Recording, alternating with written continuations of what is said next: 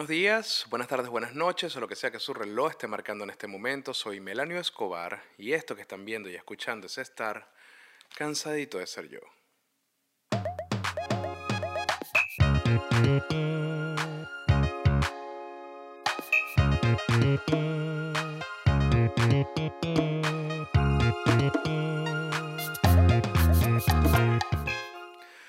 Ustedes sabían que el 20% de los estadounidenses no va a volver al trabajo en oficina luego de la pandemia. Eso es una realidad. Eso es algo que los expertos están anunciando no solamente, no, no ahorita, sino desde el comienzo de toda esta crisis, como que se dieron cuenta de que había un punto de quiebre con todo el tema del trabajo remoto y que las personas no volverían a las oficinas, no volverían a los coworking, ni a ningún espacio que significara de alguna forma interacción humana y que todo esto del trabajo desde la casa facilitaría las cosas, pero yo no lo veo tan así. Yo no creo que esa vaya a ser la realidad luego de la pandemia, no creo que el trabajo remoto va de ninguna forma a suplantar el, el trabajo físico.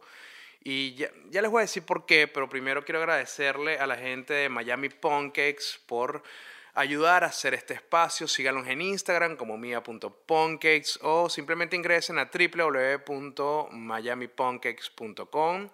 También agradecer a la tienda Fantasma que por lo menos patrocina este programa ya que no hace plata. También al canal de memes Memelanio Bar. Síganlo en Telegram. Todos los días entregamos dosis de memes directamente a sus celulares para que disfruten y se rían y olviden lo mediocre que es su vida. Bueno, el canal es lo que, es lo que tengo para ustedes, para tratar de superar ay, las desgracias de estar vivo. Y también sigan el, el, al Patreon, que es como el espacio que soporta este programa. Somos pocos pero locos. Simplemente vayan a patreon.com slash melaniobar. Se inscriben, pueden pagar, mira, un dólar, que es como los pollitos del principio eso no tiene muchos beneficios más allá de, pertenecer al grupo de Telegram privado donde están todos los pollitos. Está el de 5 dólares que te permite ver las grabaciones en vivo de Cansadito de Ser Yo cuando lo hago a una hora normal, no como esta, que son como las 5 de la mañana. Y el de 10 dólares que además de ser como beneficiario de todas las cosas anteriores, cada tres meses te mandamos franelas, pines, stickers y demás merchandise de Cansadito de Ser Yo. Así que piénsenlo, saquen su tarjeta de crédito y únanse a el Patreon. Ahora lo que estábamos hablando.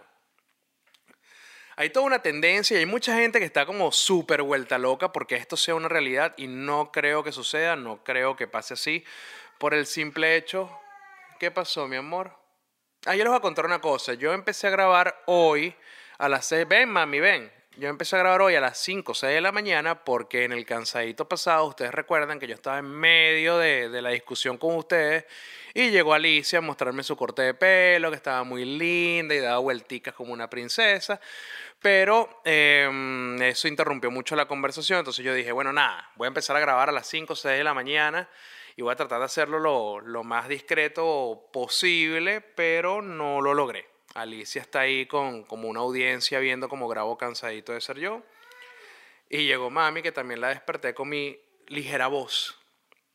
Y esto me va a buscar un problema más tarde, pero entonces aprovechemos que estamos grabando cansadito de ser yo. Chao Alicia, gracias por haber venido.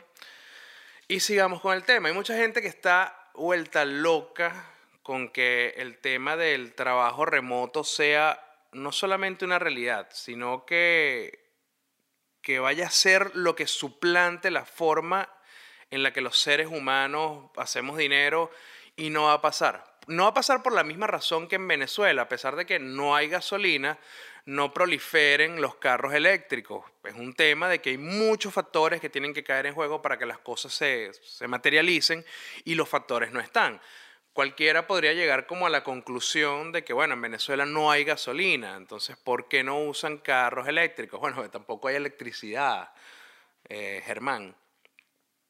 El punto no es, no es, el tema de la electricidad solamente, sino todas las cosas que hacen falta para que en una sociedad pueda eh, cambiarse del el combustible fósil al eléctrico, a mover los carros eléctricamente, por ejemplo, que haya una estabilidad en el suministro eléctrico, que haya la capacidad económica para la adquisición de vehículos, que haya la importación de los mismos, que hayan las facilidades por todos lados para poder cargar el, carro y no te quedes varado por ahí, pues imagínate dónde te vas a pegar a cargar el, el Tesla si, si no están las estaciones en todos lados, como por ejemplo lo puedes encontrar en los Estados Unidos, que tú vas a cualquier centro comercial o cualquier edificio moderno, que bueno, básicamente en cualquier Target, Walmart, cualquier cadena de estas que venden, que venden artículos de primera necesidad y de ocio, puedes conseguir en el parking lot como estaciones de carga para estos carros, si tú no tienes nada de esa infraestructura, es poco probable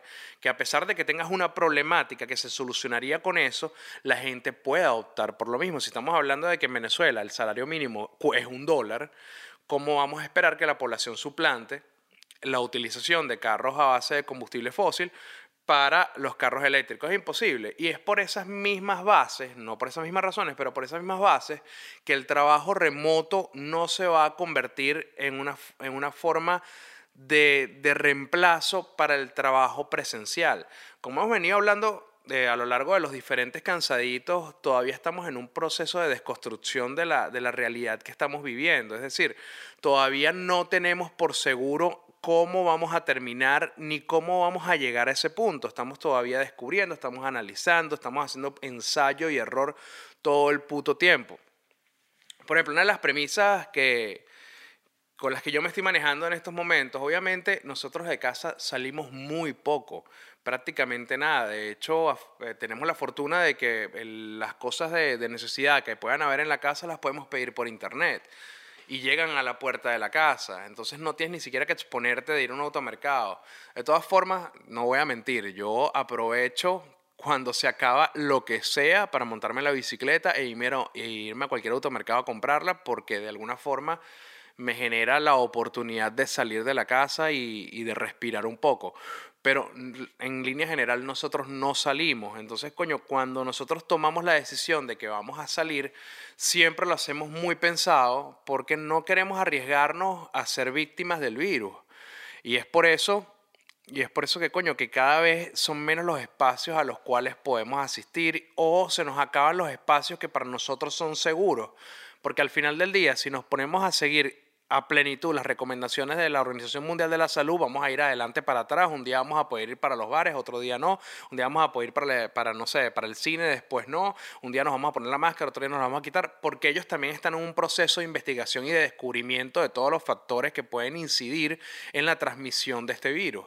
Entonces es completamente normal que vayan de adelante para atrás, pero nosotros como simples mortales que estamos acatando indicaciones y que estamos de alguna forma tratando de resguardarnos lo mejor que podemos, estamos ya con espacios que se nos acaban porque hemos estado siguiendo de alguna forma recomendaciones y el sentido común que nos embarga para poder decidir a dónde ir y a dónde no.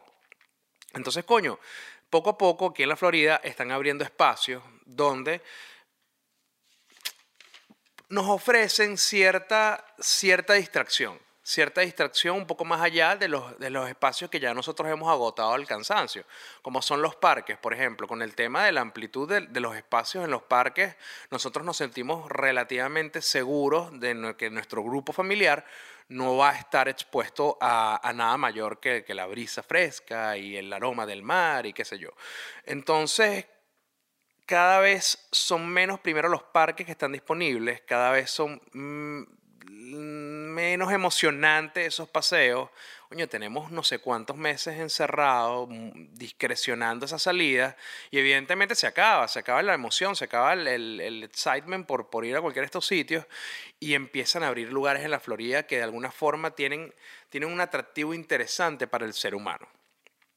Abrir un museo, un museo de ciencia natural, muy bonito, el Frost Science, de verdad que, que no había ido, pero agarramos, Andrés me dijo, mira, vamos, vamos a este, a este museo, tenemos que salir de la casa, tenemos que, Alicia lo necesita, yo lo necesito, tú lo necesitas, y le compré la idea, dije, mira, ¿sabes qué?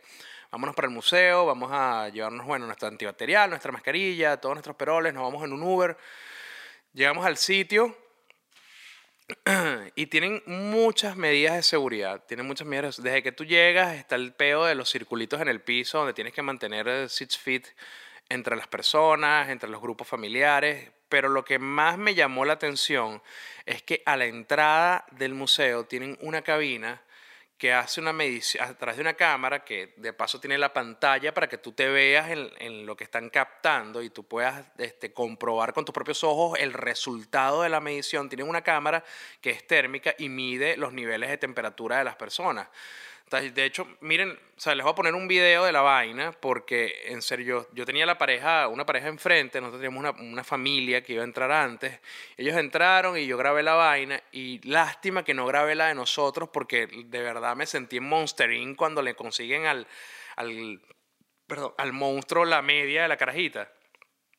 Igualito, idéntico, idéntico como cuando, cuando pasa el código de emergencia en Monster Inc. Porque resulta que Alicia estaba en el coche y además tenía una chaquetica de jean y bueno, nada, estaba como recalentadita y los valores de su temperatura como que detonaron las alarmas de la cámara y no nos dejaron entrar. no nos dejaron entrar porque Alicia estaba un poquito caliente, entonces como que el protocolo dice que hay que esperar cinco minutos para hacer una nueva medición y si en la nueva medición tú sales que todavía estás recalentado, no puedes entrar al museo porque eso puede ser un indicio de que estés con síntomas de COVID o lo que sea, o que vengas de trotar tal vez. Pero el... A ver, el asunto es que, coño, nos miden la temperatura con esta cámara y la vaina empieza a botar un montón de alarmas, nos apartan del grupo, esperamos los cinco minutos. Obviamente, el clima de Florida, eh, estaba lloviendo, estaba vaporón, la niña estaba en el coche, tenía una chaquetica, entonces bueno, le empezamos a quitar como capas de innecesaria ropa que tenía y la carita se refrescó, nos hicieron la medición nuevamente con la cámara, todo perfecto, pudimos entrar al museo.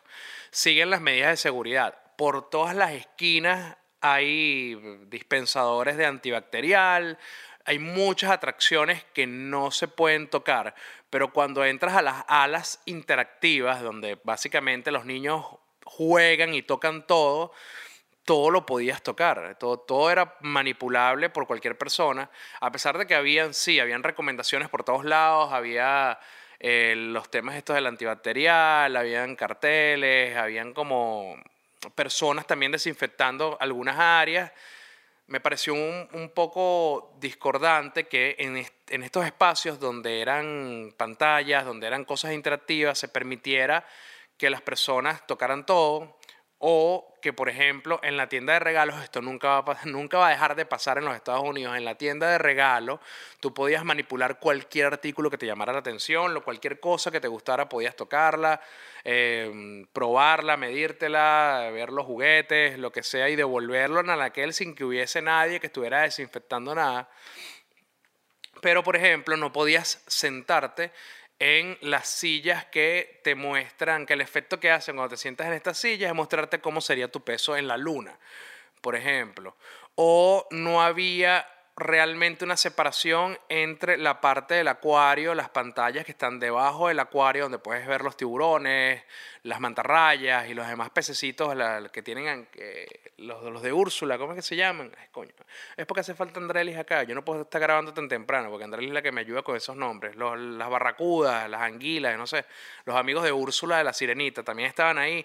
La separación que había entre el espejo y las personas eran nulas, los carajitos agarraban, tocaban la vaina. Inclusive es muy arrecho, el museo de verdad es muy arrecho. Tiene una parte, tiene tres niveles. El nivel superior puedes ver el borde, digamos, la superficie del agua, donde pasan los tiburones, donde pasan las rayas, muy, muy atractivo, es un espacio muy grande. En ese es el piso 4, en el piso 3 está como una especie de cúpula donde estás tú abajo de una manera perpendicular al espacio del área de los tiburones, de los peces, etc. Entonces los ves pasar por encima de ti. Hay muchísima gente, se hace fotos, que por cierto me pareció una experiencia súper interesante ir a ver a los animales en su comportamiento del acuario y a ver a los animales que van a su comportamiento de Instagram, porque la fila de influencers para hacerse la misma foto en la misma pose era increíble. Nosotros agarramos como un palco, una sillita que estaba disponible y nos sentamos a ver los pececitos y llegaba una chama, pa, foto, chama, foto, pero la misma pose. Y de verdad que, bueno, influencers in the wild anyway. ¿Sabes? Estaba esta área donde puedes ver la vaina y estaba un área que era como en el fondo, fondo de ese acuario que te permitía entrar por un, por un agujero mínimo, porque me imagino que por el tema de la profundidad que tenía que tener el, el, acuario para que no se quiebren los cristales, para que, para que aguante el agua y la presión de, de, toda la pecera. Era un hueco muy mínimo, muy pequeñito, y ahí tú pasabas y entrabas a una especie de cúpula. A mí lo que me hace recordar son las naves espaciales o los submarinos, o los submarinos, como una especie de, de cabina de submarino, ahí entramos y coño, está bien, teníamos la mascarilla y todo lo que tú quisieras, pero si por ejemplo el, el, el COVID se transmite en el aire y queda ahí, ahí quedaría encerrado y bueno, quizás en 15 días estemos enfermos, no lo sé, espero que no.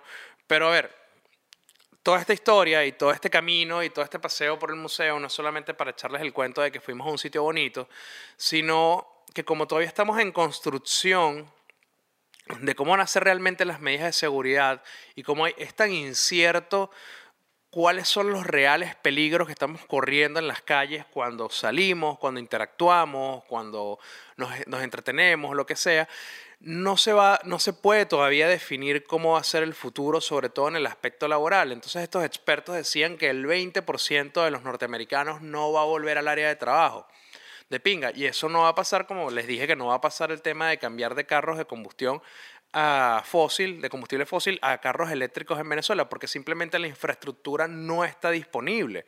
Por ejemplo, Google, hay empresas como Google que van a darle a sus empleados mil dólares para que compren eh, muebles y compren computadoras y lo que les haga falta para trabajar desde casa. Pero si sacamos unas cuentas rápidas, mil dólares no es suficiente para que un empleado pueda tener todo lo necesario dentro del hogar. ¿Cuánto te cuesta un escritorio? ¿Cuánto te cuesta una silla? Una silla, una silla buena que pueda resistir una jornada de trabajo completa te cuesta por lo menos 200 dólares. ¿Cuánto cuesta un escritorio? 150 dólares. ¿Cuánto cuesta una impresora? 150 dólares más. Y los, más los insumos, ¿no? La, el papel, la tinta, los repuestos. ¿Cuánto te cuesta una buena computadora? No baja de 800 dólares. Entonces, bueno, que el incentivo ese de Google de mil dólares está como buena idea pero no creo que vaya a ser la regla en todas las empresas o que vaya a ser suficiente para que sus empleados puedan cambiar completamente al trabajo remoto. Hay otras empresas gigantes que ya decidieron que no, va no van a volver a las oficinas eh, por lo menos hasta el año 2021, que es Facebook. Facebook es una, Twitter, eh, inclusive la, empresa donde trabaja Víctor, Víctor Noguera, el Internet Master del programa, que es como el favorito de, de, Cansadito, tampoco va a volver a la oficina hasta el año 2021. Eso ya es una decisión. Pero son medidas que no van a ser, que no van a poder ser tomadas por la mayoría de los trabajos. Hay empresas como por ejemplo Shopify que simplemente no van a volver a la oficina. Entonces estaba leyendo un artículo en el New York Times, un periódico que me trajo, me trajo en estos días, y, y hablaba sobre no solamente del tema de no volver a, a la oficina, sino cómo la crisis económica dentro de lo que estamos padeciendo ha obligado a las personas a mudarse de las ciudades más caras a los pueblitos aledaños. Personas de que viven en Nueva York o que viven en New Jersey estaban mudando a pueblitos aledaños que quedaban a no sé cuántas horas, que eran mucho más económicos, y estos pueblos, y el artículo básicamente lo que hablaba era que estos pueblos estaban muy contentos porque, bueno, había un mayor flujo de personas, no eran turistas, son personas que vienen de alguna forma a integrarse en la comunidad y a impulsar la economía, entonces estaban todos súper contentos porque, bueno, viene nueva gente, además ya, ya no vamos a tener que estar tirando con nuestros primos y primas, sino que podemos tirar con gente nueva, y eso era una gran alegría en el pueblo, y eso te muestra el efecto que puede causar el teletrabajo en las grandes ciudades. ¿Cómo van a quedar las grandes ciudades que son básicamente sostenidas por la fuerza laboral y por los grandes edificios de oficinas y por los coworking y toda esta, y toda esta historia y toda esta infraestructura que es necesaria para que el planeta se mueva luego de que todo sea teletrabajo? No, no, no van a existir, no hay razón de ser. ¿Cómo se van a reinventar las ciudades? ¿Qué va a pasar con esos edificios? ¿Qué haces con un edificio como el Empire State, ¿Qué haces como con un edificio como el, el Chrysler Building en, en Nueva York que son unas vainos rascacielos gigantescos con 80 mil pisos, 50 mil oficinas por piso, 700 cubículos por, por metro cuadrado. Son unas vainas exageradas, lo gigante y la cantidad de oficinas y la cantidad de cosas que hay ahí. Y el propósito para los que existen, la verdad no me acuerdo si en París es de pura oficina, sé que sí es oficina, pero no me acuerdo si es netamente de eso. Pero convertir estos edificios, por ejemplo, en residenciales, yo no lo veo como algo relativamente, realmente factible y relativamente que compense, que una compensación relativa a los espacios de oficina, porque son edificios de demasiado lujo, de demasiado gasto, de demasiada demanda, demasiada infraestructura, para vivienda o no tienen el diseño necesario para que puedan ajustarse a las necesidades de una persona cuando vive en un apartamento, que son dos diseños arquitectónicos completamente diferentes a pesar de que todas tengan baño, a pesar de que, de que, de que tengan las instalaciones eléctricas, etcétera, cuando tú diseñas una casa es un propósito completamente diferente, inclusive en planos, en distribución, etcétera. Entonces, bueno, ponte que se haga una inversión y se redistribuye y se, se replantee la estructura del edificio cuántas personas van a poder pagar vivir dentro del Empire State Building luego de que no sea edificio de oficinas, sino que sea un edificio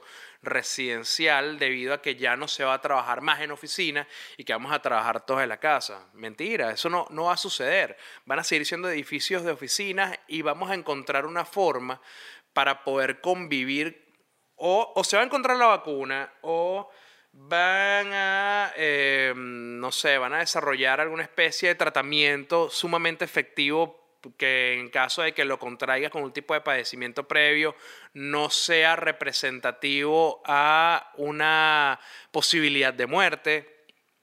Eh, vamos a aprender a convivir con el virus simplemente o a desaparecer, qué sé yo, pero estas cosas están en, desarrollo, todavía no sabemos cuál va a ser el desenlace, pero lo que sí no va a suceder, porque no hay infraestructura, no hay capacidad, las ciudades están diseñadas con el propósito de tener a las personas produciendo dinero ahí, y es por eso que la gente se mueve del campo para la ciudad, porque es donde están las fuentes de empleo, donde están las oficinas, donde se produce todo.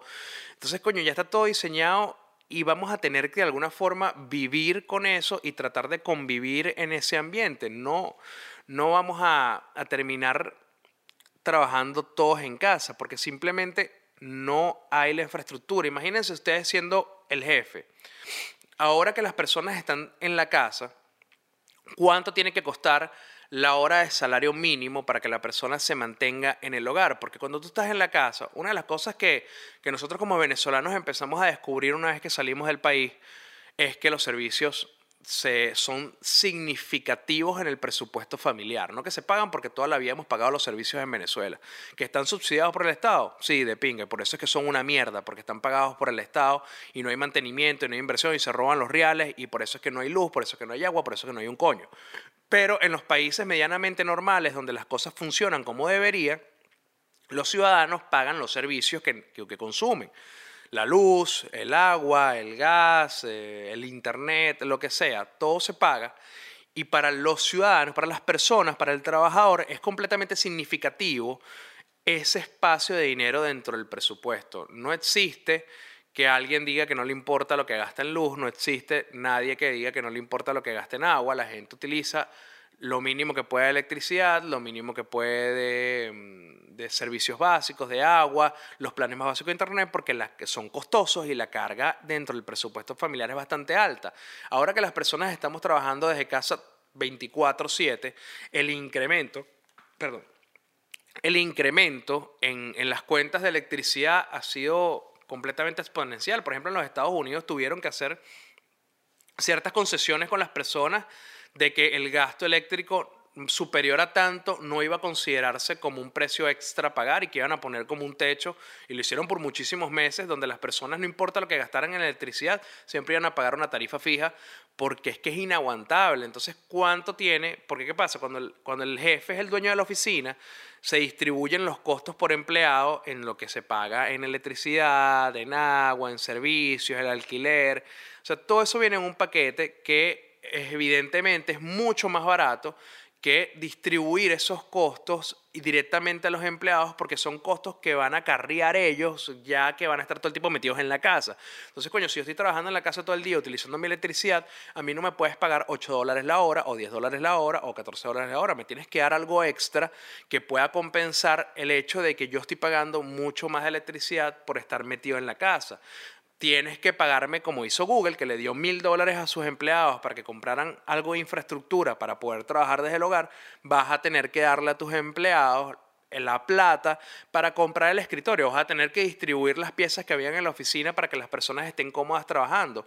Porque no es lo mismo estar en... Es más, no es lo mismo echarte en el sofá de tu casa a, a ver cosas en Netflix o en YouTube en tu laptop que sentarte a sacar la contabilidad de una empresa en el sofá. Es mentira, es completamente incómodo. Necesitas un espacio de trabajo, como dije al principio, una silla, un escritorio, etc. Gastar en conectividad. Y esto trae, y esto trae otras cosas en las cuales el, el empleador va a tener que invertir, que es en ciberseguridad. No puedes tener a empleados que manejan data sensible dentro del espacio de la red de la casa donde se conecta todo el mundo. Por ejemplo, miren, el tema del teletrabajo es tan complejo y por eso es que yo creo que no va a ser, por lo menos luego de esta pandemia o el año que viene, no va a ser la suplantación del esquema laboral como lo conocemos, porque son tantas las aristas que hay que cubrir que no existe la capacidad completa para poder satisfacerla y que el trabajo se haga de manera efectiva y estemos todos conformes, porque aquí al final del día el que va a quedar más afectado es el trabajador, no el empleador. Y es un tema, y es un tema de que esta crisis hemos visto cómo los marginados son más marginados, cómo la brecha entre la clase media y la clase baja es cada vez más amplia por el tema de acceso y por la capacidad de estar en casa y poder trabajar. Entonces, esa acentuación de, estas problemáticas no van a permitir que, la, que, que nosotros nos podamos dedicarnos a vivir en la casa y trabajar en la casa y estar todos tranquilos. Esto es algo que se va. Yo creo que la única forma de que eso pase es que la capacidad del virus de matar se agrave, se agrave más y sea completamente insostenible para la raza humana en un escenario distópico y, y Armagedón y fatalista. Es la única forma en la que yo creo que es posible que todos a todos nos encierren en la casa, pero como quedó comprobado durante estos meses, desde, desde el empleado más simple hasta el más complejo ha tenido que de alguna forma interactuar con, con el área de trabajo sin chistar, utilizando las medidas de seguridad, utilizando distanciamiento social y todas las recomendaciones que hace la CDC para que, y la OMS para que las personas puedan mantenerse de alguna forma sanas y seguras en ese ambiente. De otra forma, no, no hay, no hay manera, o sea, no hay manera de que suceda, porque vienen todas estas cosas a considerar. Mira el caso del diputado en Argentina que estaba, que estaba chupándose una tetica durante una, una sesión del Congreso y que terminó despedido. Eso entra a una complejidad mucho más profunda que simplemente hablar de infraestructura, sino de si estamos preparados psicológicamente para separar los espacios, porque una de las cosas que más me afecta a mí de estar trabajando todo el día en la casa y que más le afecta a ella de trabajar todo el día en la casa, es que no solamente estamos, bueno, todo el día con Alicia y eso, y, y estar y atender a una niña es bastante complicado, eh, es exigente, eh, demanda muchísimo esfuerzo, pero adicionalmente tenemos la carga de los quehaceres del hogar, que si nosotros estamos en el trabajo todo el día, si estamos en la oficina todo el día, si estamos fuera de la casa todo el día, no se hace tan pesado, uno se hacen, eh, se hacen esquemas y se hacen cosas. De hecho, nosotros tuvimos que hacer una pizarra donde nos distribuíamos las tareas del hogar para que ninguno, primero para que haya una igualdad dentro de las responsabilidades de la casa y para que ninguno se sobrecargue. Entonces, coño, este tipo Evidente, no lo excuso. El tipo, o sea, no, no respetó el Congreso, weón, y se puso a hacer locuritas en la Cámara, pero es un buen ejemplo de cómo es una distopia todo el tema del teletrabajo y de que no podemos separar los espacios. Aquí está ahorita estaba Alicia y entonces viene Andrelis y se hace desayuno y yo vengo y me paro y me quiero fumar un cigarro y salgo y tomo café e interrumpo. Entonces, claro, la niña demanda y yo estoy en plena conferencia o estoy en una entrevista y todo esto está pasando al mismo tiempo. Bueno, así le pasa a millones de personas y no es la casa no es un espacio de trabajo, es por eso que se crearon los mismos, es por eso que existen parques, es por eso que existen museos, es por eso que existe todo esto. La gente necesita salir de su casa, divertirse, entretenerse, crear espacios de, interacción donde surgen las ideas y evidentemente estar encerrado en la casa no lo es, no lo es y no lo va a hacer. Y bueno, espero que en 15 años, cuando todos estemos trabajando desde una cúpula, encerrados en nuestros hogares, no saquen este cansadito y digan lo equivocado que yo estaba, sino más bien véanlo como un registro histórico de la incertidumbre que vivimos durante la pandemia. Esto fue Cansadito de ser yo. Recuerden seguirme en Instagram, que tengo Instagram, Twitter, que tengo Twitter. Como dice, te lo resumo así nomás, que lo amo, lo amamos. Te lo resumo así nomás, te amo. Chao.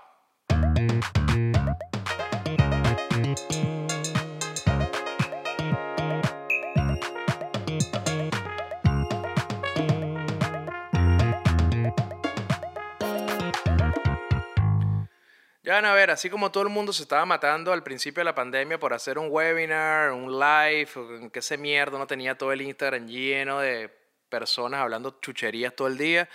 Cuando se acabe la pandemia, cuando podamos de alguna forma interactuar nuevamente entre nosotros, van a ver que las personas van a estar locas por hacer conciertos, gatherings, reuniones, conferencias, meetings. teletrabajo y la distancia no le van a ganar a la humanidad.